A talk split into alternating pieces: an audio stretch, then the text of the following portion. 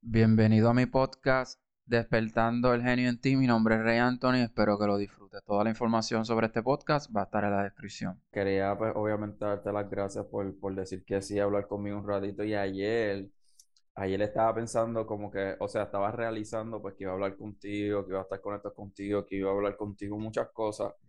Y como que empecé a tener ¿me entiendes? El flashback eh, de la historia, cómo te conocí y todo eso. Y como, wow, son 10 años ya de la vez que yo te conocí. Y, no, no, no, y no parecen 10 años, pero no, son 10 años. Entonces, no tan solo eso, también estaba recordando que cuando yo te conocí, pues me di cuenta que, que tu mamá fue mi maestra, ¿entiendes? Que, que, que que, que, tú sabes que uno no se espera esas cosas tampoco porque, ¿sabes? Yo no, yo no, yo no me recordaba que ella te llevara para la escuela ni nada, pero obviamente tu mamá es de mis maestras favoritas de la escuela que yo puedo recordar. Y, y de ahí fui atando cosas hasta a la hora, ¿verdad?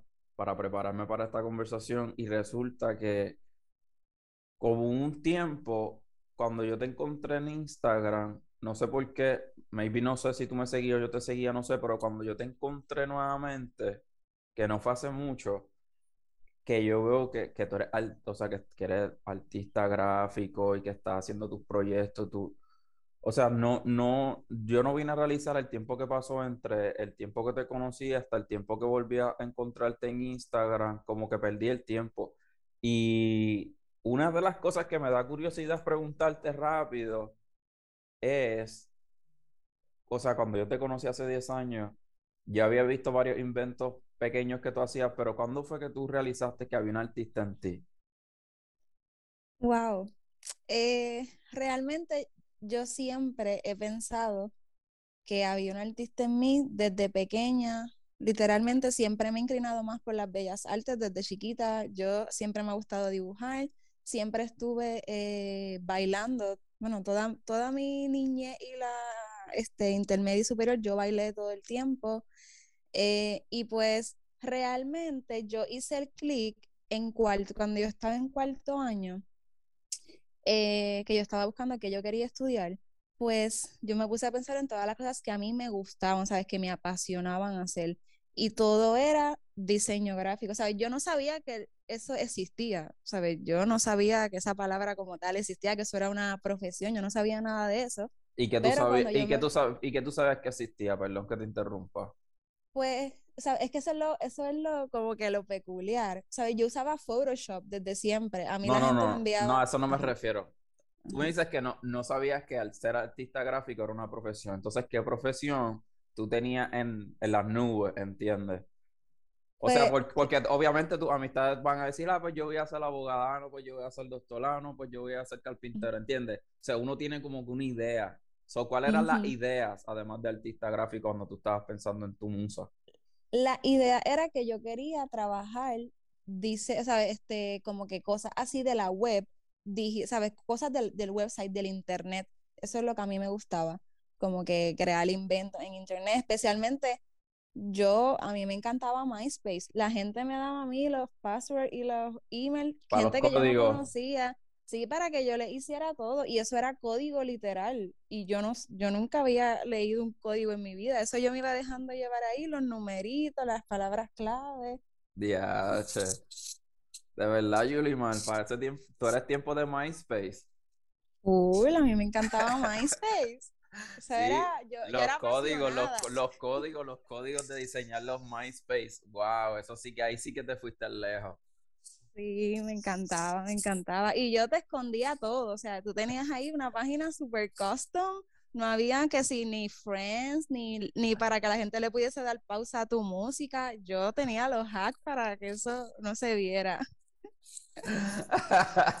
DH, MySpace sí tenía tanta, o sea, MySpace era como que el personal brand, ¿entiendes? Eso sí que era el personal brand. Wow. Así mismo. Y ahí, una vez, una vez tú pensando que ibas a estudiar, ajá, sigue contándome. Pues, pues yo eh, me senté, porque, ¿sabes? A, a, la idea inicial, cuando yo estaba como en grado 10, yo me creía que yo quería ser doctora. Eso era lo que yo me creía. Exacto, eso es lo que te pregunté, como que qué era lo que había en la nube, además de ser artista. Pues, Pues, mira, cuando yo estaba es en doctora, quería ser doctora. Yo quería ser doctora. Siempre me ha gustado los animales, me apasionan, pero una vez vi una película de lo que hacen los veterinarios y eso no era para mí. No, no había break. ¿Cuál es la película? Dale No me crédito, acu- dale crédito. DH, no recuerdo el nombre de la película porque yo era súper pequeña, pero yo sé que estaban ahí ayudando a parir a un camello, una cosa así. Y tenían que bregar con... No, y eso yo dije, not for me, lo siento, no hay break. No puedes y ver un animal en dolor. No, para nada, no eso, puedo. eso es, eso es. Me dan escalofríos literal. ¿Sabes? Mis caballos cuando ellos, como ellos son un poquito salvajines, cuando a veces hacen cosas locas, yo de yo me tapo los ojos y que sea lo que tenga que ser, pero yo no voy a mirar para allá porque es que no puedo. Me da, me da- me la palabra es que me dan escalofríos literal, no puedo. Pero entonces, pues yo pensé que yo quería ser doctora para ese entonces y cuando empecé a coger la clase de biología, O sea, doctora en veterinaria. En- no, no, doctora, doctora es cuando de yo- nosotros. doc- Ok. Exacto. No, realmente mira, mira mis especificaciones, que yo no sé en qué yo estaba pensando. Yo creo que eso era más influencias externas que Eso es lo que que te digo. La influencia alrededor, sí, exacto. Sí, porque mira, mira lo que yo decía, que yo quería hacer. Eh, eh, ok, yo quería ser pediatra oncológica. ¿Estás escuchando esas palabras? O pediatra Claro, oncológica. claro, claro. Yulimar que, Yulimar que llora por cualquier cosa, imagínate yo trabajando en escenario constantemente con estos Sí, sí, sí. niños pues que tienen cáncer, o sea, es, yo no, yo no encajaba ahí, no, no había forma que yo pudiese estar ahí, no había, pero anyway, yo, yo pienso que era más como que cosas externas probablemente, pues porque las cosas que uno veía y uno no tenía la madurez suficiente y qué sé yo, como que, pues una realidad es que cuando tú estás en intermedia, eh, casi superior también, tú estás pensando en cómo tú vas a hacer dinero, esa es tu primera eh, cosa, pero para ese entonces las herramientas que habían, por lo menos cuando yo estaba creciendo para eso, era pues tienes que ser ingeniera, tienes que ser arquitecta, tienes que ser doctora. Obviamente ya en los tiempos que estamos ahora con la tecnología, pues hay infinitas posibilidades de cómo tú puedes hacer dinero, pero pues cuando yo estaba pues en ese creciendo, pues rápido, ah, pues la- las doctoras ganan bien o los doctores. Y pues realmente yo pensé que era más externo. Pero cuando yo cogí la clase de biología, mm, yo no daba pie con bola, no me gustaba nada, nada de la biología. O sea, para mí era, no me gustaba. Y yo dije, yo tengo que hacer cuatro años en la universidad de esto. Y yo dije, no hay break. O sea, No, y eso es nada más, ese es el, ese es el bachillerato. No era como que cuando tú vas al doctorado tú tienes que especializarte, escuela de exacto. medicina. Y pues entonces, pues nada, cuando ya yo estaba como en grado 11, que es que uno tiene que comenzar a aplicar a las universidades, pues yo me senté a leerme los currículos y cuando descubrí diseño gráfico, que leí el currículo y todo lo que ofrecía, me hacía mucho clic y fui como que a- eh, fueron orientaciones a la escuela de otras universidades, no necesariamente de donde yo estudié, pero sí, este, me metí en los websites de las universidades que, que habían, ofrecían ese, ese bachillerato. Y yo dije como que, ok, yo hago clic con esto, esto me gusta, siento que voy como que una, como que una profesión bien expresiva, de creatividad completa, y yo, algo que siempre ha estado en mi vida ha sido la creatividad de una forma u otra. Y pues, pues, me, decidí, decidí estudiar eso y sigo repitiendo que fue la mejor decisión ever, porque lo hice en tres años, so que tampoco estuve ahí cuatro o cinco años en la universidad y fue un bachillerato, aprendí un montón, pues me gustó y estoy aquí ahora, gracias a Dios. Y no hubo, cuando tú tomaste esa decisión de tomar esa, esa carrera, no hubo presión de tus padres de que cogiera otra cosa ni nada. Simplemente te dejaron ser. Sí, mami siempre este, me dijo, eh, haz lo que tú quieras hacer, lo que a ti te guste, yo te voy a apoyar. Y literalmente ella nunca me dijo, no, oye, Yulimar, mira, a ver, porque, ¿sabes? Yo sí he escuchado de otras personas, pues, que los padres le dicen como Exacto, que, de esto es lo que tú vas a hacer. Exacto, exacto. Y mami no, mami siempre fue lo que tú quieras hacer, lo que a ti te guste, yo te voy a apoyar. Y así mismo fue. Qué brutal, qué brutal, de verdad. Entonces, en cuarto año, en grado 11, tú dices que, o sea, tú tenías como 16, 17 años cuando tú viste que te encantaba dibujar. ¿Y cuáles fueron tus primeros dibujos que te gustaba dibujar para ese tiempo?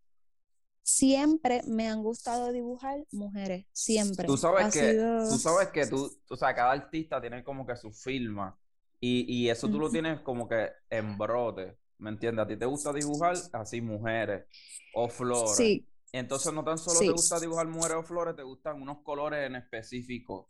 ¿Entiendes? Como que tú estás ya canalizada en, en, en ese, ese es tu, tu musa. Y eso es lo que me impactó cuando yo te encontré. O sea, que tú tenías dos Instagram, que yo vi el tuyo personal, pero vi el de tu negocio, que yo vi, o sea, yo vi tu- tus paletas de colores y vi lo que tú estabas dibujando y yo dije, wow, Yulimar, o sea, no es tan solamente una gran persona que tú sabes que yo te admiro un montón, pero es una gran artista, ¿entiendes? So, ¿cómo? So, desde, desde el inicio siempre fue así. Siempre fueron Bueno. las mujeres. Cuando, cuando yo empecé a dibujar hace mucho tiempo, que todavía no había Instagram ni nada de esto, yo siempre he dibujado mujeres, ¿sabes? Siempre. Eh, no, no, no- no tengo conmigo los bocetos, pero yo tengo una libreta vieja que tiene, siempre me han gustado las mujeres. He intentado dibujar hombre y lo he hecho, pero es que no me gusta. A mí me gusta, no sé, me gusta dibujar mujeres, punto. Este, entonces cuando me abrí la página por primera vez, porque yo empecé este proyecto solamente ilustraciones, fue después que yo dije, bueno, si ya estoy en una presencia en línea, pues déjame como que pues combinarlo con otras pasiones que me gustan más el proyecto como tal de, pues, de diseño gráfico. A lo mejor tienes problemas en las finanzas, en tus negocios, tu salud mental y tu salud física. Escribí un libro, se llama Despertando el Genio en ti, que habla todas las posibles soluciones a esos problemas que tienes. Puedes conseguirlo físico y audible en Amazon y iTunes. Pero cuando yo abrí la página, siempre fueron mujeres y los colores siempre fueron, los colores ahora están un poquito más claros, pero siempre fueron más o menos los mismos, violeta, azul, eh, algo de verdecito, pero literalmente el violeta y el azul siempre han sido como que mis colores principales y pues ahora que están, son un poquito más pasteles, más claritos, más suavecitos y así como que me gusta, me gusta cómo los tengo, como que me da yo digo, me siento, cuando yo veo mis ilustraciones, yo me, yo me siento dreamy, como que estoy relax. Cla- Claro, claro, es tu musa, ¿entiendes? Es tu, tu esencia, tu personalidad, es tu arte, ¿entiendes? Tú, con lo que tú estás haciendo, tú no estás imitando a nadie, ¿entiendes? Tú no, tú estás siendo tú, ¿me entiendes? Y eso es lo, eso es lo que expresa tu arte en cualquier, en cualquier cosa que tú hagas, y esto yo nunca te lo había dicho, pero en cualquier cosa, tú las marcas que tú trabajas, que, que tú, o sea, que tú las ayudas a crear su marca, sus colores, se siente es tu esencia como quiera, aunque tú estás trabajando la persona, el personal brand de otra persona, se siente que esa firma se ve que fue Yuli Mal, ¿entiendes? Mm, Y eso está brutal porque a medida que pasa el tiempo lo vas marcando más y lo vas marcando más. Pero tú no lo haces a propósito. No, Eso es lo que te sale. lo que me sale completamente, sí. ¿Y cuándo, cuándo fue que, o sea, tú dibujabas antes a papel y cuándo fue que tú hiciste la transición a digital? Porque ahí son dos cosas diferentes. Ujú. Pues yo dibujaba papel y como obviamente eh, para diseñar marca y todo lo de diseño gráfico tengo que usar computadora, pues llegó un momento en que yo empecé O sea, a fue a la universidad.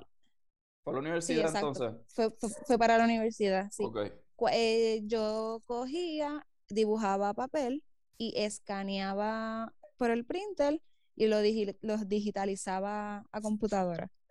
Entonces iba ahí digitalizando todo con el mouse hasta que lo convertía en digital completamente. Y pues obviamente ya ahora pues tengo el iPad, que es una de mis herramientas que la uso tanto para trabajar como para dibujar.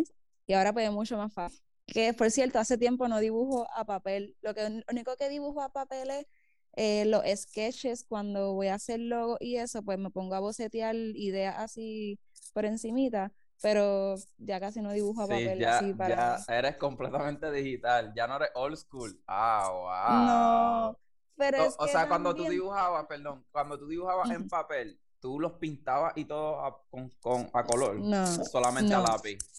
Lápiz. Cuando yo dibujaba papel era lápiz, no le metía nada de color. Wow, igua- qué al igual- a mí me gusta dibujar y todo eso. En, cuando yo estaba en la escuela, tuve clase de arte y pues me tocó pintar también y me di cuenta que no me fascina pintar. ¿Pero pintar a brocha o Ajá, a brocha. Yo digo lápiz de colores. No, a brocha no me gusta. Lápiz de colores, pues sí, pero realmente no, no lo hacía, qué sé yo. Siempre lo hacía blanco y negro. Wow. Sí, que eso era, esos eran los comienzos. El, tu, primera, tu primera musa era black and white. O como se dice, black and gray. ¿Cómo se dice? ¿Cuál es el término? No, realmente se dice black and white, se dice black and white. ok, ¿Y, ¿Y, los tatuajes nunca te han motivado tampoco. Tú como artista, ¿no te gustaría hacer un tatuaje con tu arte en un brazo o en una pierna? Mm, no. Realmente. Eh, no te atreverías. O sea, he pensado que tal vez yo quisiera un tatuaje. Lo he pensado porque sí lo he pensado. Pero cada vez que pienso que eso va a estar conmigo toda la vida, pues como que como que me quedo ahí pensando, ok, ¿y qué sería? Entonces, estoy como que un año bien pompeada que quiero, quiero, quiero, y al otro año no quiero. Y yo dije, eso si me lo hubiese hecho el año pasado y ya no lo quisiera, como que. Eso realmente. No, pues tienes que hacerte tus caballos. Eso es fácil. Porque es algo que nunca te vas a arrepentir. Nani, te puedes tatuar a la nani. Ay, Dios, Nani. Son, mi cosas, mi son cosas que no te vas a arrepentir, ¿entiendes? Pero si te vas a hacer algo ahí raro, pues entonces ahí puede ser que sí, pero sí, sí. de verdad tú como artista no quisieras tatuar a nadie con tu arte. No, eso sí que no, no. Pero entonces yo he visto tu arte, sí me acuerdo que tú te hacías las uñas con tus colores favoritos. ¿Y qué tal las uñas? ¿Nunca has querido hacerle las uñas a alguien? ¿O le has hecho las uñas a alguien? No, me la hago yo y me dibujo yo y todo, pero a las otras personas tampoco. Es que son cosas bien mm. interesantes de tu parte. Sí, no, no sé por qué. Yo pienso que es que cuando yo, por ejemplo, cuando yo me hago las uñas, es como un momento que yo tengo para mí, que yo estoy 100% presente en ese momento, que estoy haciendo mi gusto ahí.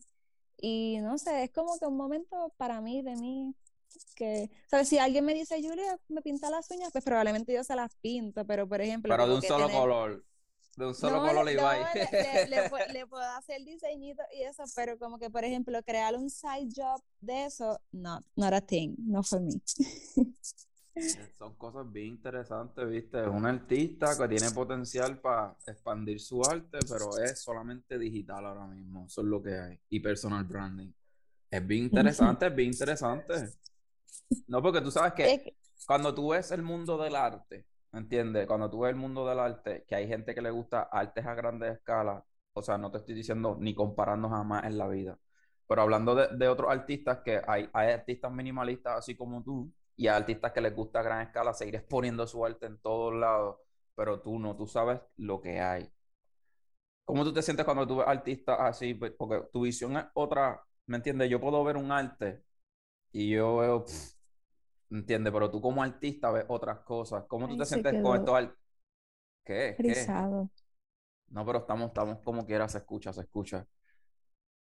Cuando tú Me escucho, ahora te y te ves. Cuando tú, cuando tú ves otros artistas exponiendo su arte a gran escala, ¿qué tú ves en ellos? Porque eso es algo interesante tú como artista que me expliques. Realmente siempre que yo veo eso, o sea, como que gente exponiéndose en todos lados, everywhere, en, cada simple oportunidad que les aparezca. Yo siempre siento admiración por esas personas, como que, no sé, es como, realmente eso, yo veo su arte y es como que, ay, literalmente lo admiro, como que me pongo, me pongo a admirar su arte, a ver lo que está creando, a ver lo que está haciendo.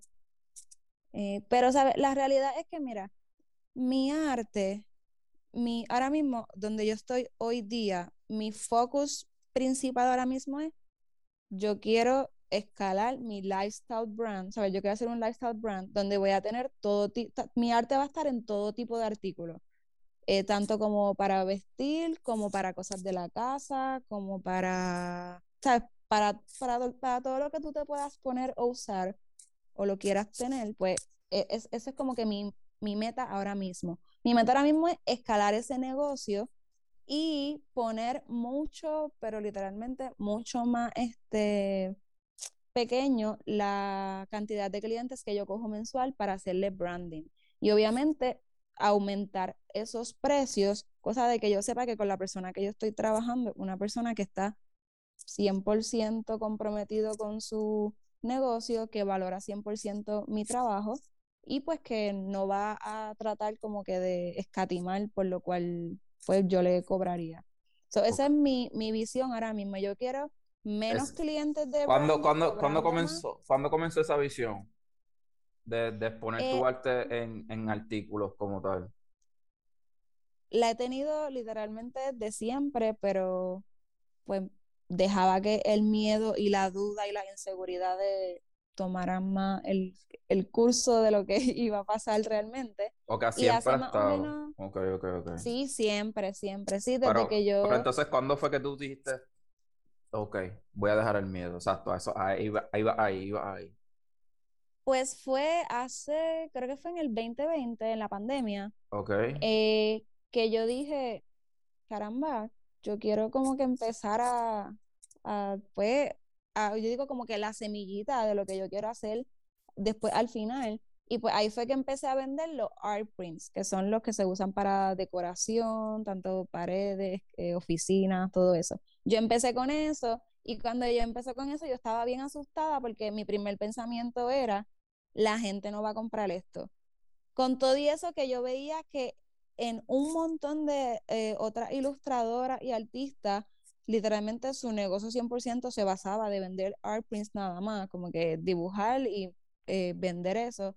Y yo como que tenía mucho miedo, yo decía, ay, la gente no me lo va a comprar. Y yo saqué ese pensamiento de mi sí, mente y yo dije, típico, tí- eso es típico emprendimiento. pues yo, yo saqué ese pensamiento completamente de mi mente. Y yo dije, lo voy a hacer. ¿Qué es lo peor que pueda pasar? Pues que no me compren, pero no es que me voy a hacer más pobre o qué sé Sí, yo, nada va a cambiar, que, na- nada va a cambiar. exacto. Y pues ahí pues yo empecé y la realidad es que me apoyó un montón de personas y a estas alturas todavía estoy vendiendo art prints y el fin de semana pasado, por ejemplo, tuve mi primer evento Lo vi, lo vi, lo vi. Fue la Lo vi, primera vez vi que con yo... la camisa. Sí. Yo estaba bien pompeado. ¿Sientes picor en tu piel? ¿Tienes la piel reseca? Ya no tienes que pasar por eso con Genova Skin. Jabones veganos hechos a mano, libre de crueldad animal con múltiples beneficios para tu piel.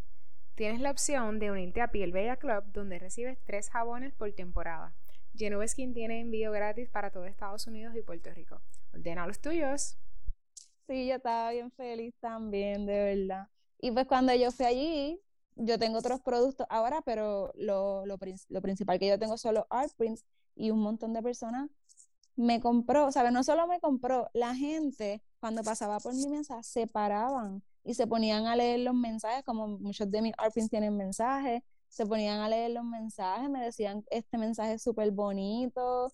Todo el mundo estaba in love con mi mesa y yo sé también que es que los colores están tan brutales que si tú pasas por ahí tú te quieres parar sí o sí.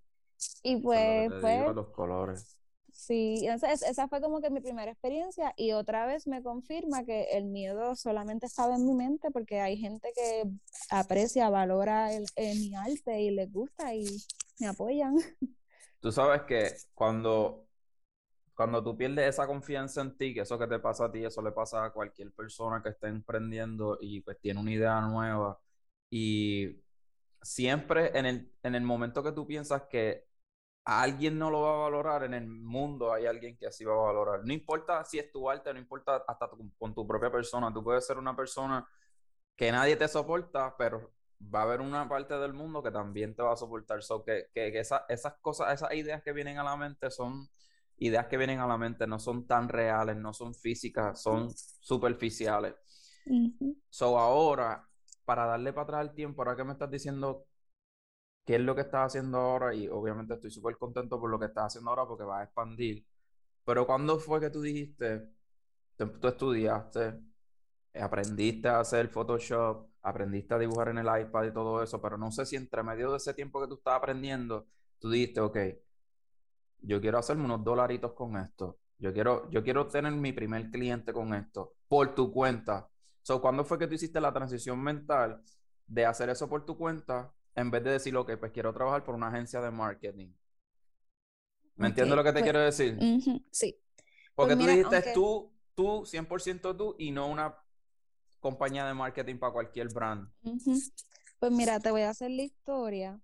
Aunque tú no lo creas, yo siempre, cuando, mientras yo estaba estudiando, yo cogí una clase que se me olvidó el nombre ahora mismo, pero en una clase... Ah, ni la película ni la clase. se, me, olvidó el nombre, de verdad no me acuerdo, pero era una clase que la clase era cómo, e, era eso, cómo tú puedes ser freelance, literal, de eso se traba la clase. Entonces te decían, pues, todas las cosas que tenías que hacer y te ayudaban a desarrollar como que tu marca ahí mismo como, como diseñador gráfico freelance.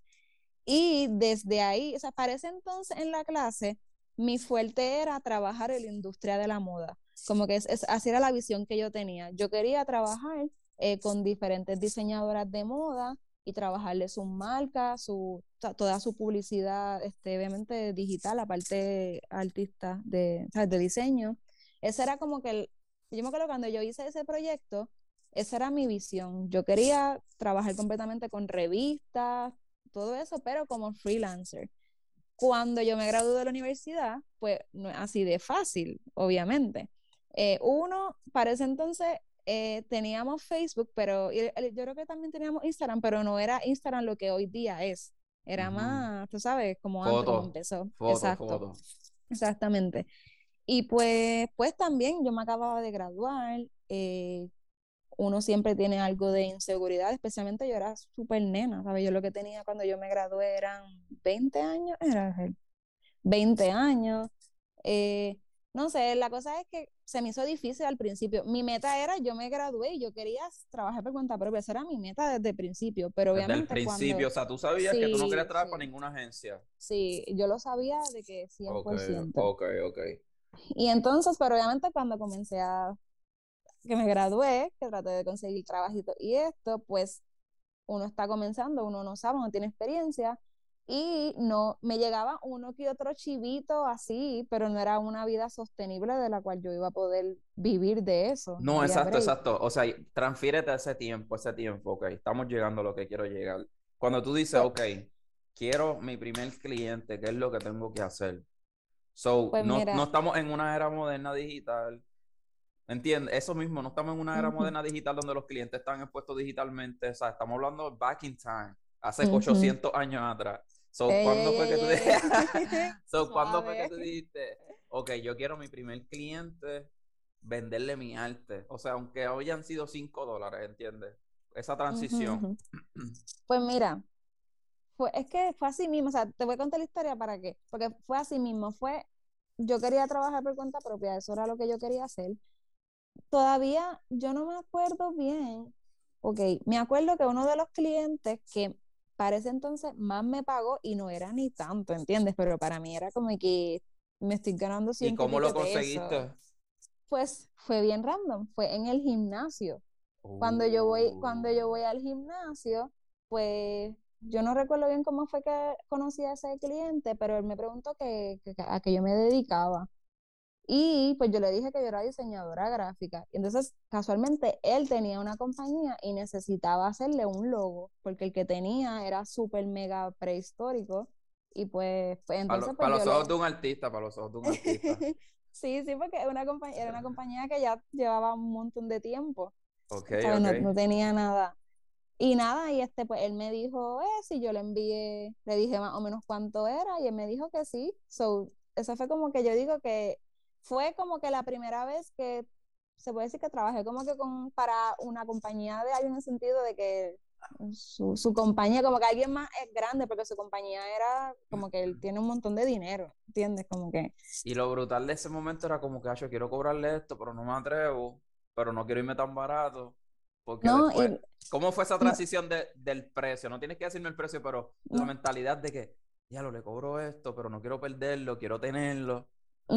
Pues mira, al, al, principio especialmente, al principio, esos primeros, esos primeros años, este, es, e, es, así mismo, porque es, y especialmente cuando yo no tenía un ingreso bastante este, fijo, ¿sabes? Que yo estaba ahí como que yo estaba viviendo con mami, tú sabes.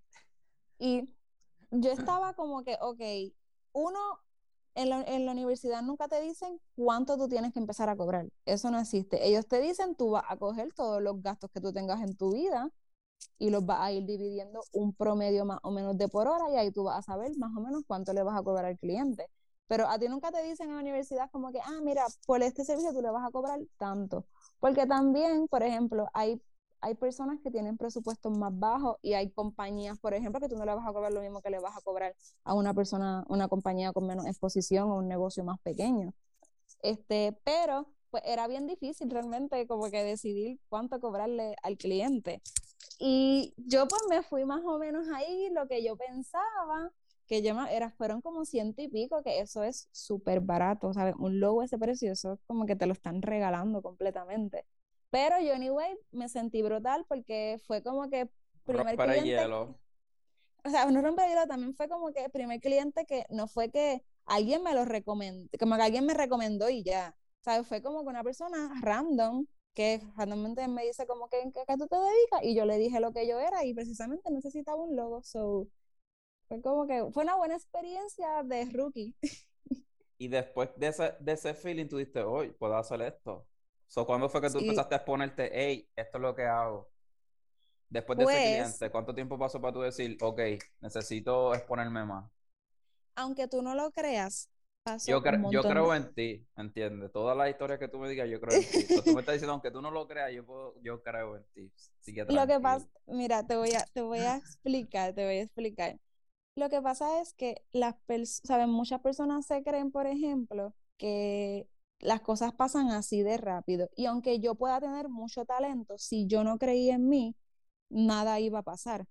Y entonces yo podría tener mucho talento, pude tener mis primeros eh, clientes y todo eso, pero yo no estaba creyendo al 100 en mí. A mí me daba terror enseñar mi arte, porque obviamente rápido venía como que yo me acababa de graduar recientemente, yo no tenía mucha experiencia, me comparaba con otras personas que llevaban años en la industria, por ejemplo. So, yo minimizaba completamente mi, pues, mi, mi trabajo, como que yo sentía que no era lo tan wow, me daba mucho miedo exponerlo.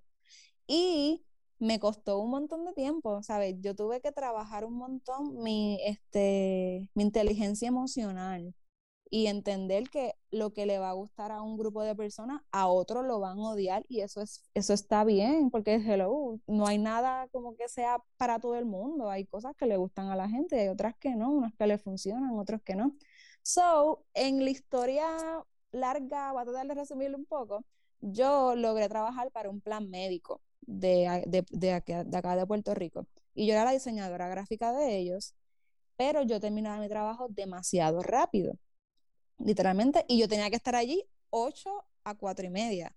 Y yo te digo que ya a las 10 de la mañana y muchas veces a las 11 yo terminé todo mi trabajo. So, yo perdía todas mis horas de la tarde mirada al frente, eh, como que sentada frente a la computadora, mirando nada, porque no, no tenían... Unos días súper largos.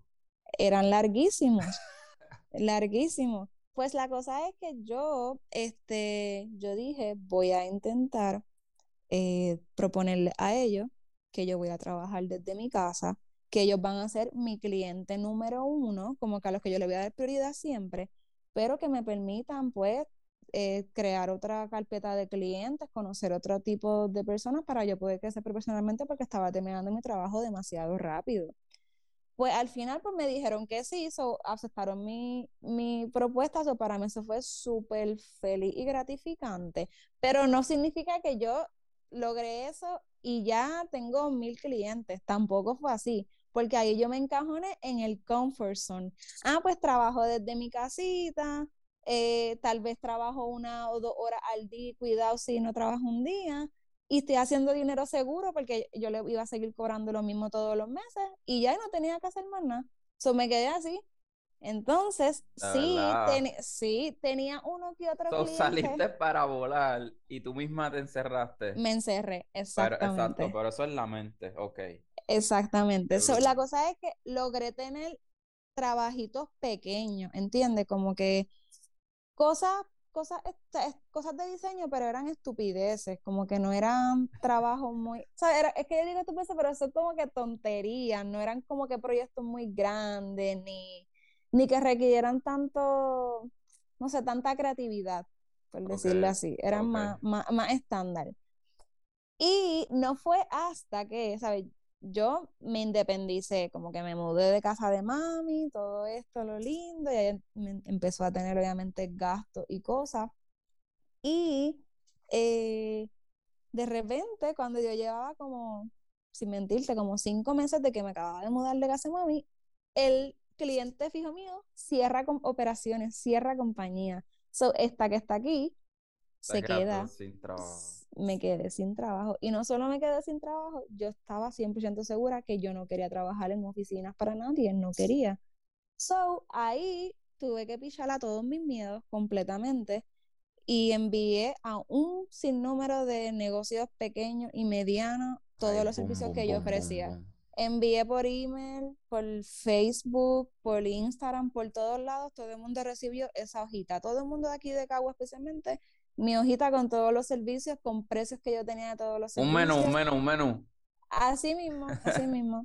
Entonces, eh, también entré a eh, una plataforma que es para freelancer que se llama, ¿cómo es que se llama esta plataforma? Upwork, se llama Upwork.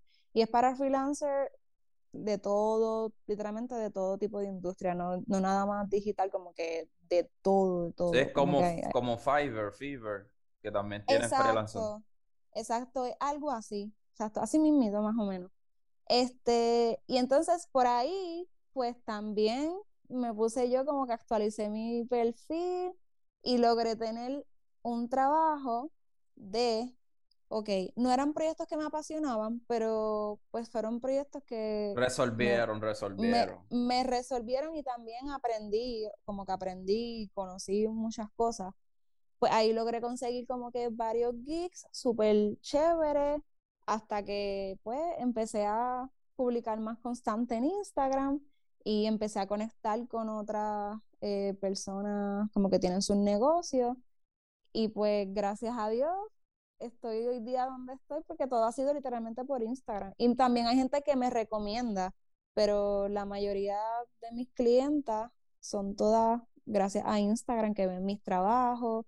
Mucha gente también que me sigue como que están, aunque no tengan, no- no- como que no necesiten ahora mismo un servicio, les gusta mi contenido mucho, se, o yo, yo pienso que tal vez es que como yo soy bastante simpática y yo, yo, no, o sea, honestamente yo pienso que yo sí. inspiro, yo pienso que yo inspiro este, como que confianza, como que las personas pueden comunicarse conmigo y se sienten cómodos comunicándose, porque es que de verdad mucha gente que yo en mi vida he visto que no conozco, me escriben a decirme cosas lindas, a pedirme recomendaciones, ayuda.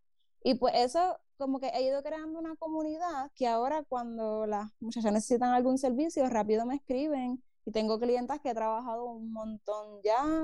Y pues sigo escalando y gracias a Dios vivo 100% de mi negocio completo. Tú sabes, una de las cosas que en la transición que te felicito un montón, obviamente, entre el struggle y, y el emprendimiento, ahora, ya que llegaste ahí, viene una pregunta bien buena. Vienen dos preguntas bien buenas. Pero después de tú trabajar en tu casa todo el tiempo, ahora, después de, de que pasó ese suceso, ¿cómo tú trabajas la salud mental de- del encierro? ¿Me entiendes? Porque tú puedes estar cómoda y te gusta estar en tu casa tranquila, pero tú te vas a dar cuenta, por lo menos eso me pasó a mí, que explota un tipo de ansiedad diferente que el de la oficina. El de la oficina es una presión tonta porque sales de la oficina y ya, pero cuando tú estás en tu casa, donde tú comes, donde tú duermes y tú trabajas, es otro tipo de ansiedad que tú tienes que trabajar la salud mental y cómo tú lo haces. Pues mira, Y cómo has uno, aprendido, porque eso, eso, es un, eh, perdón, eso es un ejercicio que se aprende y se va ajá, mejorando. Pues, cambiando. Sí, exacto, pues dime, dime. cambiando. Pues dime, Pues dime. mira, este, lo primordial, primordial que yo te puedo decir que a mí me ha ayudado, sabes, que me ayuda mucho es entrenar. Para mí, hacer ejercicio lunes a viernes ayuda demasiado a mi salud mental, pero a otros niveles. Entonces, como yo entreno fuera de casa, eso también me ayuda porque tengo un momentito fuera de casa, un momentito sin el celular, sin la computadora, sin el iPad, un momento que yo estoy usando mis manos conectando mi cuerpo con lo que yo estoy haciendo sin literalmente nada de tecnología a mi alrededor. Música obviamente escucho, pero como que, ¿sabes? Es completamente yo con el gimnasio. También me ha ayudado a tener espacios para yo trabajar. Yo no puedo trabajarte en mi cama sentada, por ejemplo. Yo no te puedo trabajar en mi en el mueble tampoco. Yo tengo mi oficina y mi oficina, tú no me ves de noche en mi oficina. Para mí ya la tarde especialmente, yo cierro mi oficina, hasta los perros ya saben y se empiezan a ladrar como que para que me salga de la oficina cuando dan como las 5 o 6 por ahí. Una cosa bien, porque saben mi rutina ya. Sí, obviamente, yo soy, lo acepto, yo soy un, eh, un early bird. Yo soy de las que las 4 de la mañana ya me estoy levantando y ya estoy haciendo algo. Me gustan las mañanas, son mis momentos más productivos para mí las tardes son de descanso, pero como mi trabajo requiere de, tener la música y la creatividad, si a las 7 de la noche tengo un momento de creatividad o musa, pues me voy para la oficina y trabajo. Si lo puedo hacer desde el iPad en alguna otra parte de la casa, también. En cuanto a lo de la soledad, para mí fue un fue un, ¿cómo te digo? Fue un trabajo bien largo. Ya me siento mucho mejor y ya lo manejo súper bien, pero al principio me sentía bien sola, bien sola, eh, porque es que estoy sola con la computadora. Sí, y exacto, sí, exacto. tengo a los perros y todo, pero no es lo mismo, obviamente. Eh, y yo digo que yo aprendí a disfrutar mi compañía. Y eso no solamente lo digo por el ámbito, obviamente, de cuando trabajo desde casa, porque en casa pues, lo sentí más, obviamente, pero yo aprendí como que a disfrutar de mi compañía, qué sé yo, ¿sabes? Literalmente ya no me afecta pasar tanto tiempo sola en mi casa. Para mí ya es un día normal. Eh, tal vez puede ser pues porque yo pienso también que, que me, me, el ejercitar me ayuda mucho a mi mente, tengo unas rutinas que realmente si yo me salgo de esa rutina, pues tal vez estoy como que un poquito desajustada y se puede sentir más, pero yo te puedo decir que mis días que yo me voy a que yo voy a trabajar son bastante rutinarios. Y yo te puedo decir que mis días oficiales de trabajo son lunes a viernes, pero la realidad es que si un miércoles yo no tengo la musa, pues me voy, me, me voy para a ver a mis caballos me voy a la playa a dar una, ¿sabes? Como a, coger un poco de sol, despejarme. Este, pero sí, ya, ya me acostumbré a pasar mucho tiempo sola. Por las tardes cuando llega mi pareja, pues estoy como que tengo esa compañía. So, cuando... También. sigue. No, como que también, es que cuando pasó lo del COVID especialmente, pues él trabaja un montón de tiempo en casa, como que él, ¿saben? No, no estaba realmente 100% sola, como que él estaba. Ahora pues está, va y viene, como que ahí siempre al almuerzo él está en casa, porque trabaja también cerca, pero no sé, me, acostumbré ya, yo ya no me siento sola, ya, estoy sola, pero no me siento sola.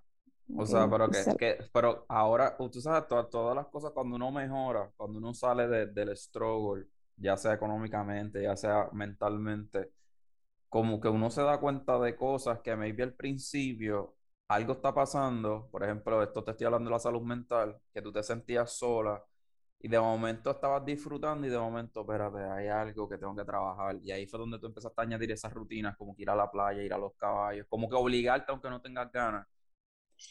Pues no me obligaba.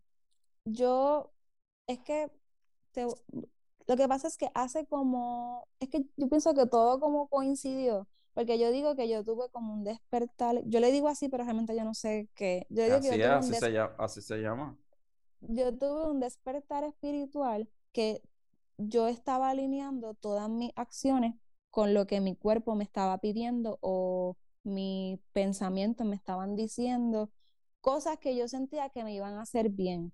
Y si yo era la una de la tarde y yo decía, no puedo seguir trabajando porque es que no tengo la motivación, no tengo la concentración, pues yo, mi cuerpo me decía, Yuli, vete a un coffee shop y bebete un cafecito tranquila, salte de como que de ese espacio que tú estás encerrado ahora mismo. Yo le hacía caso y yo no me, yo no estaba martillándome en la mente, ay, tengo que estar trabajando porque esa es la forma que voy a hacer dinero. No, yo estaba pensando, mi cuerpo necesita salir de aquí irme a beber un cafecito en otro lado, ver gente tan siquiera, por ejemplo, cambiar de espacio, y yo lo hacía.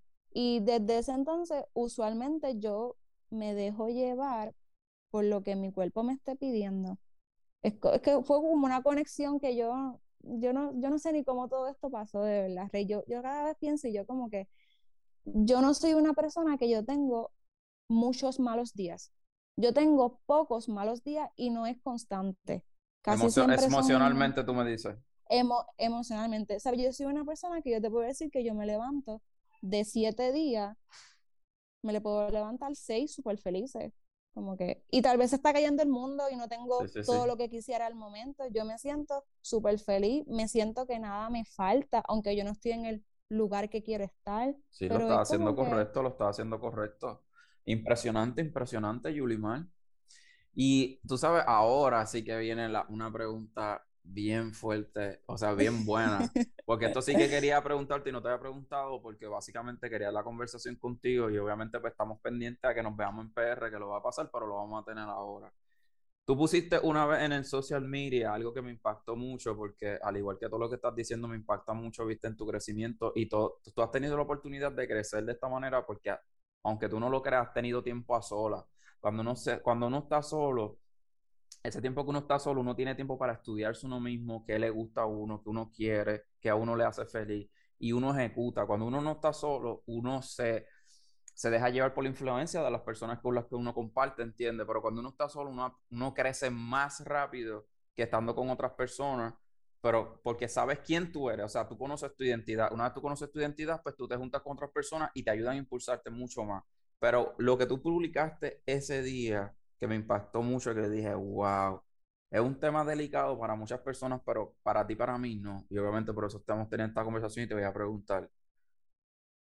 Tú pasaste por una transición de aceptación, al igual que con tu, con tu comercio, al igual que con el, con el trabajo, con tu soledad con tu pelo. Tú escribiste una historia que tú dijiste que, como me acuerdo, que pues tú estabas viviendo pues, en un país que pues, obviamente pues tener el pelo de una manera era como que el estándar, pero tú trabajaste en el tuyo y empezaste a aceptar el tuyo, que maybe para muchas personas el tema del pelo es algo nada, y yo que trabajo en la industria del pelo 10 años, pues te puedo decir que maybe es nada, pero en la aceptación personal, en el amor propio, algo grande.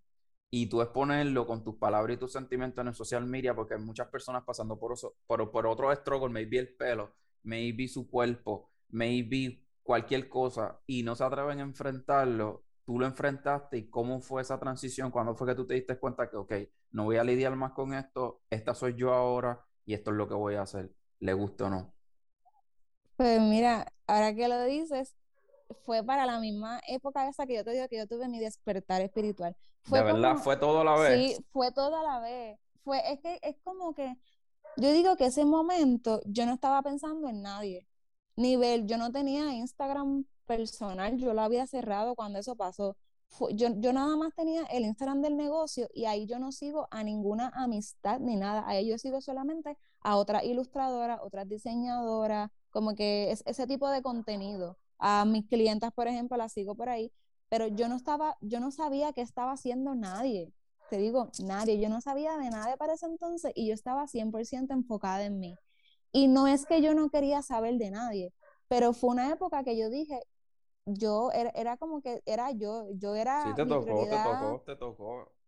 Te tocó temprano, porque hay muchas personas, o tú puedes creer que hay muchas personas que desvían el estar solos con ellos mismos. Como que no pueden estar solos, no quieren tener esa soledad, porque maybe hay otros traumas en el camino, pero eso es tan necesario lo que tú tuviste. Y te entiendo y te comprendo porque yo lo viví igual. Y por eso te digo, es interesante que no tan solo yo viví lo que tú lo puedas expresar tú por allá, porque en otro caso que lo del pelo, es brutal. Para mí es súper brutal. A mí me impactó mucho. Sí, pero para mí fue bien fuerte también, porque, ok, cuando yo empecé a dejarme el pelo natural, yo no tenía el pelo 100% rizo porque yo llevaba desde los 5 años alisándome el pelo. ¿Sabes? Yo no sabía cómo mi pelo era. alisándolo, o sea, alisándolo con producto alisado, alisado, no, no, Estirando, no estirándolo solamente. no. Yo iba al beauty, yo pagaba fácil 300 dólares cada tres o seis meses para que me echaran un tratamiento de esos que me dejara el pelo chino. Esa era la palabra. Quiero que me dejen el pelo chino, así mismo. Y era pelo, bueno, tú veías, tú te acuerdas de mi pelo, Claro, lacio. claro, claro, Y yo lo tenía a mitad de espalda, como también me lo trepaba cortito, pero era 100% lacio. So, yo no sabía cómo era mi pelo. Cuando yo decidí dejarme mi pelo natural, ¿Por qué? eh, lo sentía, No, tú lo, escri- sentía tú, tú lo escribiste, tú lo escribiste, pero quiero que me lo digas con tus palabras. Pues es que realmente fue así como que yo dije, no quiero, como que yo no quería ya tratar de querer encajar en algún estereotipo, lo que estamos acostumbrados a lo que uno ve de allá. Yo quería embrace lo que yo soy, yo quería embrace mi pelo, lo que, lo que me, realmente me representaba. Entonces fue, fue bien fuerte, y te digo, porque yo llevo dos años ya con mi pelo natural. Y al principio yo no lo tenía igual de encaracoladito como lo tengo ahora. Pero fue bien fuerte porque a todos lados que yo iba, especialmente de mis familiares, rápido que me veían con el pelo era como que, ay, estás pasúa, ay, estás pelúa, mira quién llegó. Como que usaban palabras que eran las palabras que a mí me traumaron cuando era pequeña. Y eso que no, no tenía mi pelo natural, era un día que no me lo pude planchar y tenían críticas de, de ese día. So, fueron cosas que me marcaron a mí de niña. Si quieres empezar el day trading o ya empezaste el day trading de stock de 3 a 15 dólares y no ves la luz del túnel, no sabes escalar, no sabes por qué pierdes, te tengo la solución. Tengo varias fórmulas que se repiten constantemente, no importa las condiciones del mercado. Te enseño cómo llenar un registro de stocks para poder estudiar las estadísticas y lo mejor de todo, te hago una evaluación para saber en dónde estás fallando y poder mejorar tu carrera. Puedes encontrar el enlace en este podcast para más información. Y pues yo dije, yo me desaté de esas cadenas completamente y empecé a cuidarme mi pelo natural. Yo también quería, ¿sabes? Yo rápido también pensaba en el momento en que yo tenga hija, hijos, porque yo, yo quiero tener hijos en un futuro. Y yo, yo no quiero que ellos estén pasando por todo eso que yo viví. Yo quiero que ellos sepan que ellos se pueden amar así con su pelo natural como es. Y pues, y me costó un montón porque con todo eso yo me miraba en el espejo y yo no me encontraba cuando yo me empecé a dejar mi pelo natural, porque yo estoy, llevo toda mi vida con mi pelo lacio. So, yo me miraba, yo no me encontraba, me sentía menos linda también. Era como que, pero yo con todo eso no me rendí. Yo decía, yo sé que yo voy a tener el pelo de mis sueños, como que lo voy a tener. Y pues ya hoy me siento linda, me siento bella, con mi pelo natural. Y pues, no sé, pienso que cuando yo compartí eso en social media, tuve un montón de mensajes, pero un montón. Yo digo que la cantidad de personas que me escribió fue increíble. Y como que yo digo, si yo puedo ayudar a que otras personas se motiven con mi, con mi historia del pelo, para mí eso es el super logro. Y lo estoy, lo, como que yo digo que lo he ido logrando porque la sobrina de mi novio, ella tiene el pelo rizo, pero súper rizo, bien bello desde chiquitita. Y estuvo un tiempo que ella solamente quería usar moño, no quería usar su pelo rizo como tal, se sentía incómoda. Y yo, cuando ella me empezó a ver a mí, a que yo estaba llegando con mi pelo rizo, que me lo estaba cuidando un montón, que le estaba dando amor, ahora ella está en el mismo proceso. Ahora ella está súper feliz con su rizo, lo está aceptando, se pasa haciéndose los rizos ahí bien bellos, sale para todos lados con su pelo. Y ella es súper pequeña, ya está en- ella tiene 11 años ahora. Y como que yo siento que le ha ayudado un montón el, el ella ver mi proceso de yo tener el pelo estirado a tenerlo ahora rizo y pomposo, como que eso ha ayudado a ella un montón a embrace su pelo natural. Y cuando tú, cuando tú empezaste a dejarte tu pelo, este, te empezaste, ¿cuánto tiempo duró la incomodidad de, ¿me entiendes? Porque tú en tu casa estás fine, pero la incomodidad de ir a, a, obviamente, tus seres queridos, tus amistades, que, que te han visto de una manera toda la vida y entonces empezar a ver el cambio, que no es un cambio porque eres tú. El cambio era cuando te hacía el pelo lacio. El pelo así, Exacto, exacto. Tú, tú siempre has sido la que eres ahora. Simplemente era como que, ok, este soy mi true me ¿Cómo, ¿Cómo fue esa transición de incomodidad? ¿Cómo fue despegándose? Porque cuando tú te sientes así de incómoda, que tú sabes que algo no te gusta, tú sientes que todo el mundo hasta te toca. Que tú llegas y nadie te, no te hablan, pero tú sientes que te están tocando porque saben. Exacto, cuéntame eso. ¿Cuánto te duró esa incomodidad? Pues realmente yo puedo decirte que como el primer año completo. Un año completo, sí, wow. sí, porque es que también cuando yo empecé la transición fue en medio de la pandemia. So, yo no veía a mucha gente. So, cuando, ¿sabes? Uno, uno no veía a mucha gente, estaba todo el mundo con mascarilla.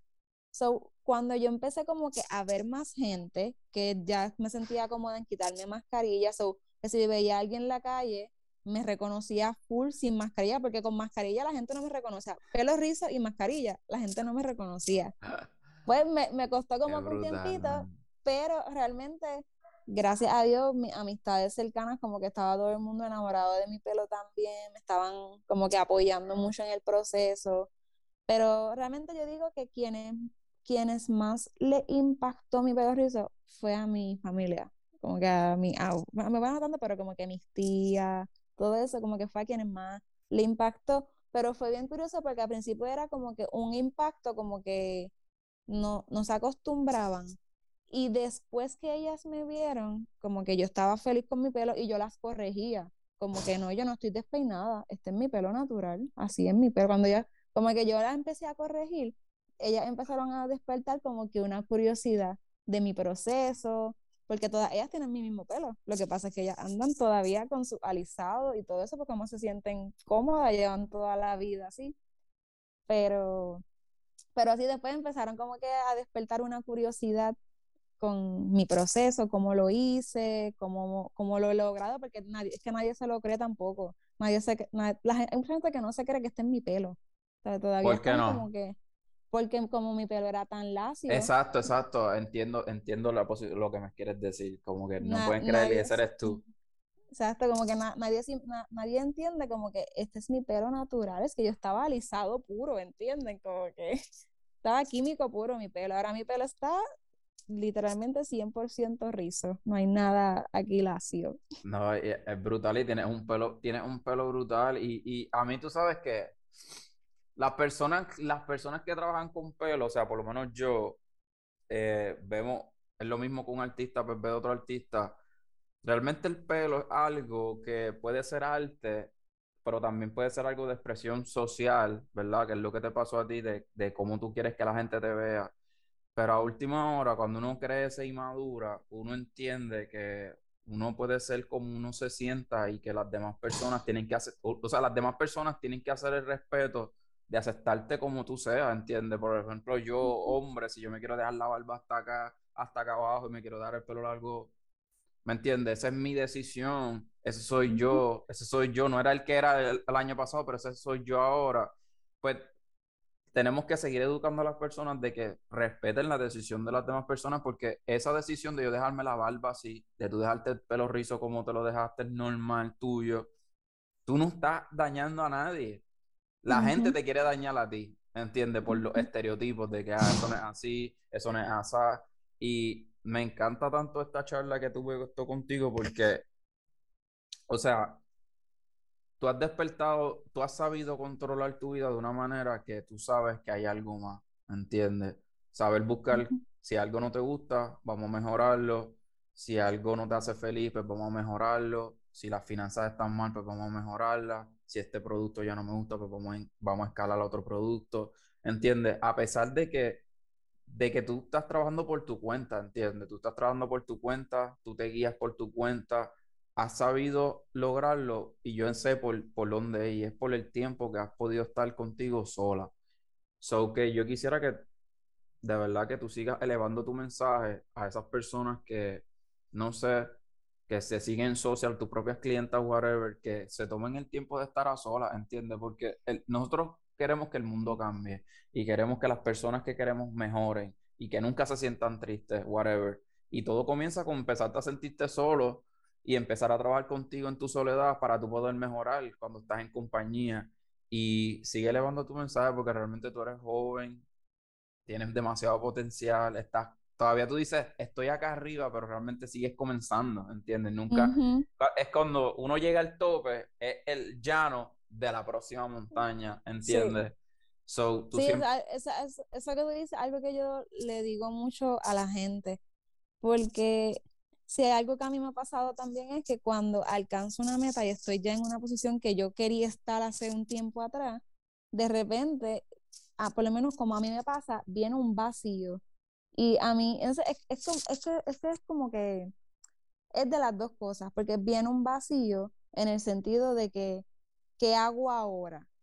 Pero también es sin olvidarte de la parte de, tú te acuerdas cuando tú querías esto, como que ahora lo tienes, como que de repente no lo quieres.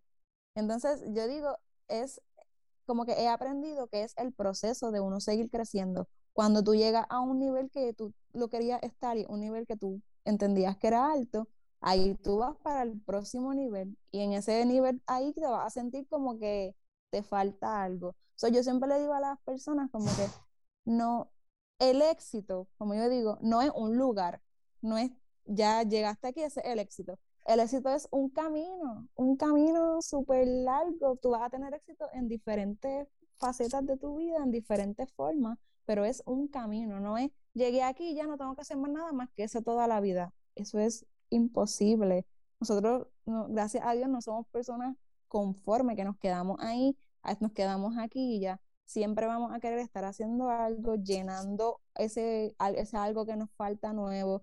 Seguimos aprendiendo cosas nuevas, desaprendiendo otro tipo de cosas. Es como que no, te tienes que atar a una sola cosa por el resto de tu vida. Como que eso es súper aburrido. Como que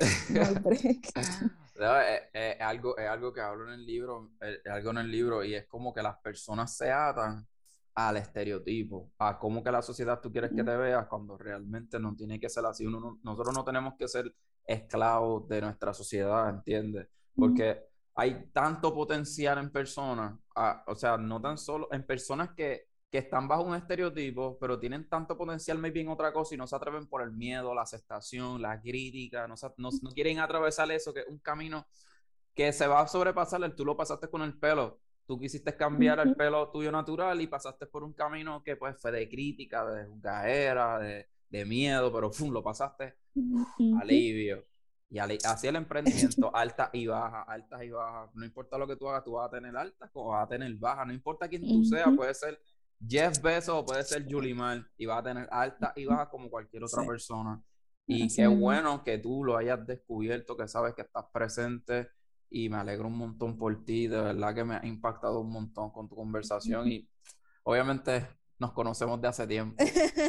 sí. pero de verdad me impacta mucho el hecho de que, de que hayas podido llegar a ser esta persona que eres hoy, o sea, presente, estás presente, qué es lo que estás viviendo, qué es lo que quieres vivir y te estás tomando la tarea. ¿Tú escribes? Sí. Tú escribes, ¿verdad? Yo hago, yo hago, yo hago journaling, sí por las mañanas usualmente. Ay, Dios mío. Es que eso, eso es mágico, ¿entiendes? Yo, yo bajé 70 libras y yo he podido cambiar mi vida de la manera que yo lo he hecho, es porque básicamente escribir es bien importante. Yo le digo a las personas eso, que escriban, que eso te toma 5 minutos, 6 minutos al día, pero tú estás desarrollando tu vida en esa libreta, ¿entiendes? Tú estás poniendo serio tus pensamientos, tu estilo de vida, tus decisiones, basado en lo que tú estás escribiendo ahí. Y por eso sé que tú escribes, pero te digo, tú escribes porque yo sé que el cambio que tú haces, tu desarrollo, tu evolución es basado en un escrito, ¿entiendes? En una asignación. Yo le digo la asignación. Tú estás trabajando en tu persona y personas como tú, como yo, que hemos estado tiempo solo en el hogar, nos da tiempo a hacer ese tipo de cosas, si no nos volvemos locos, créeme que si uno no tuviera un ejercicio, uno se vuelve loco. Sí, definitivo. So, tienes control de tu vida. Estoy bien contento por ti, de verdad, Yulimar. Te agradezco un montón. Sí, gracias a ti. No, de verdad que yo a veces como que yo digo, wow, he crecido. Eso, eso es como que mi, mi impresión, como que he crecido. Y mira, para todo emprendimiento o para todo crecimiento personal, yo digo que una de las facetas número uno es la inteligencia emocional porque eso es lo que te va a ayudar a ti a no hacerte el super 8 cuando pasa algo bien sencillo, como también cuando pasa algo súper brutal, no es que no te celebres, pero todo, todo demasiado alto, así mismo como te vas a subir bien alto, así mismo te vas a caer para el, para el piso, como que uno tiene que tener eso. Y no te estoy diciendo que cuando pasa cualquier situación mala, yo estoy así como si nada estuviese pasando, porque sí hay unas que me afectan más que otras, porque soy humana y todavía estoy en, un trabajo en proceso.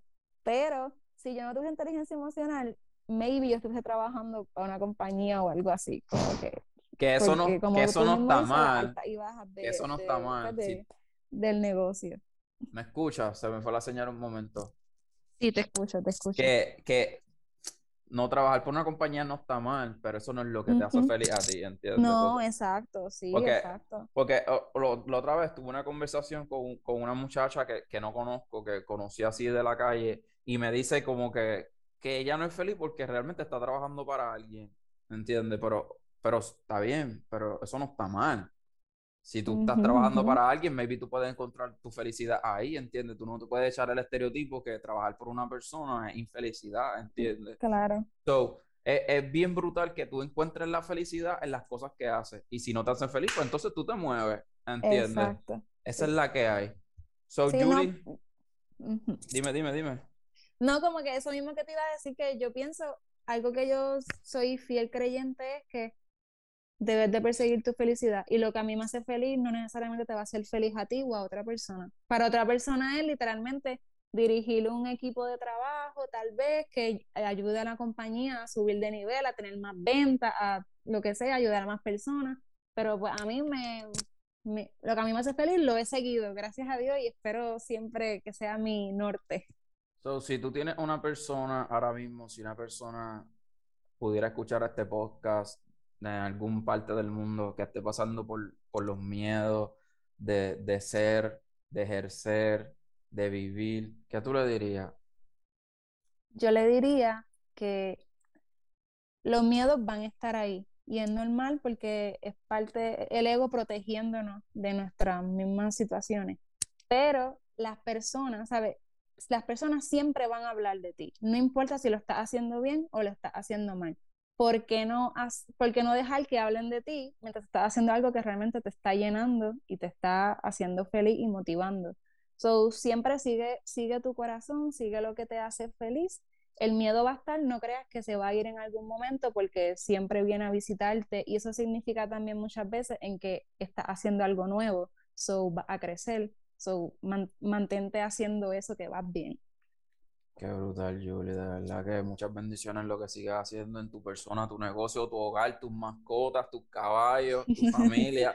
De verdad te admiro un montón y también un montón y espero pues, poder verte pronto y gracias por, por grabar esto conmigo. Un montón de gracias, ¿ok? Gracias a ti. Hablamos prontito y a seguir metiéndole, que tú también le estás metiendo y duro. Siempre está en, está en el ADN, no sé hacer otra cosa, así que Te agradezco que hayas llegado hasta el final de este episodio. Por favor, compártelo en tus redes sociales, pero más que todo, déjame tu reseña. Sabes que me puedes conseguir en mis redes sociales como Rey Anthony underscore y puedes enviarme un mensaje para poder conocerte. Hasta la próxima.